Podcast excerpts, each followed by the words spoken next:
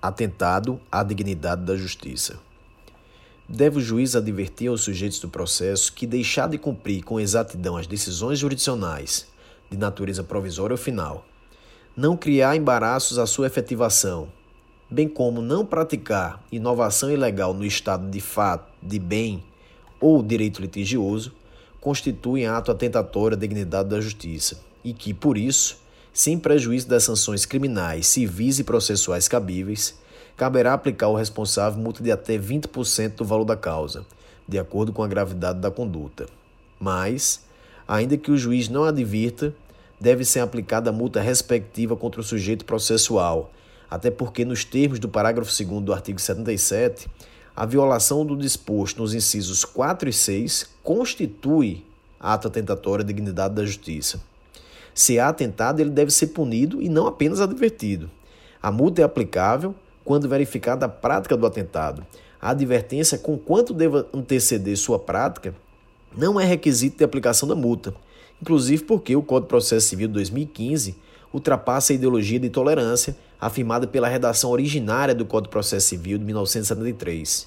Bom exemplo a induzir a relação de desnecessidade de advertência prévia como requisito para aplicação da multa contra o sujeito que praticou o ato atentatório à dignidade da justiça é o trazido pelo parágrafo único do artigo 774, que, segundo seu texto, abre aspas, nos casos previstos nesse artigo, o juiz fixará a multa, fecha aspas.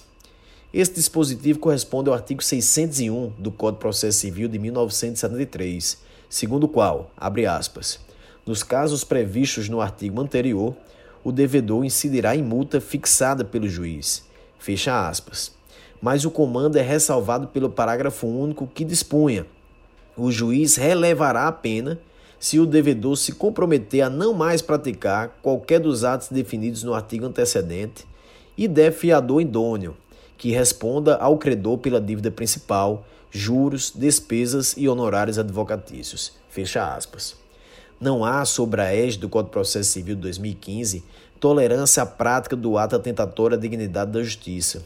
Havido ato, deve ser aplicada multa. A advertência é conveniente, mas deve anteceder a prática. Parte da doutrina, porém, adota posição contrária, ao defender que antes de aplicar qualquer sanção, o sujeito infrator deve ser advertido de suas consequências a advertência seria um requisito para a aplicação da sanção. As situações de atentado contra a dignidade da justiça trazidas pelo parágrafo 2 do artigo 77 não são taxativas. O Código de Processo Civil 2015, em diversos dispositivos, elenca situações outras de atentado. Por exemplo, além do artigo 774, tem-se a parte que não comparece à audiência de conciliação ou mediação comete atentado, está previsto no parágrafo 8 do artigo 334.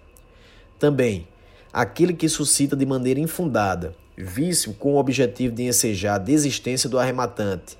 Essa hipótese está prevista no parágrafo 6 do artigo 903.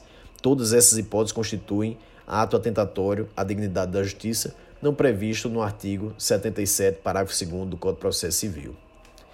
Se a multa eventualmente aplicada não for paga no prazo a ser fixado pelo juiz, ela será, em regra, escrita como dívida ativa da União ou do Estado após o trânsito em julgado da decisão que a fixou.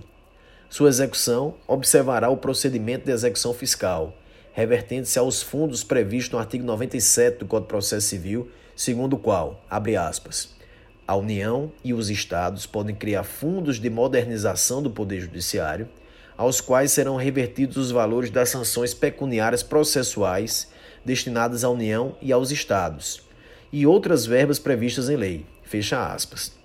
Entretanto, há situações previstas no artigo 774 do Código de Processo Civil, as quais se relacionam ao processo de execução que excepcionam a regra de destinação do valor da multa para a União ou Estado.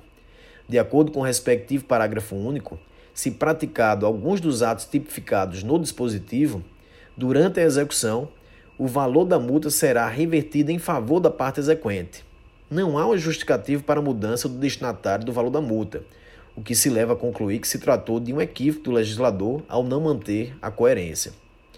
A multa punitiva, aplicada em razão do atentado à dignidade da justiça, pode ser cumulada com aquelas aplicáveis ao cumprimento definitivo da sentença que reconhece a exigibilidade da obrigação de pagar quantia, correspondente a 10% do valor executado, e da que reconhece a exigibilidade de obrigação de fazer ou não fazer, as astrantes, a serem fixadas de acordo com a particularidade do caso. E não poderia ser diferente, porque, enquanto aquela é punitiva, estas são coercitivas.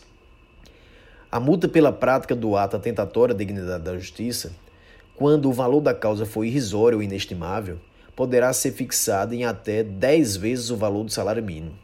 Tal possibilidade, que está disposta no parágrafo 5 do artigo 77 do Código de Processo Civil, corrige distorção contida no parágrafo único do artigo 14 do Código de Processo Civil de 1973, que, independentemente do valor da causa, a multa deveria ser sempre aplicada em percentual de até 20%, o que acabava por não penalizar na proporção devida o sujeito que atentasse contra a dignidade da justiça.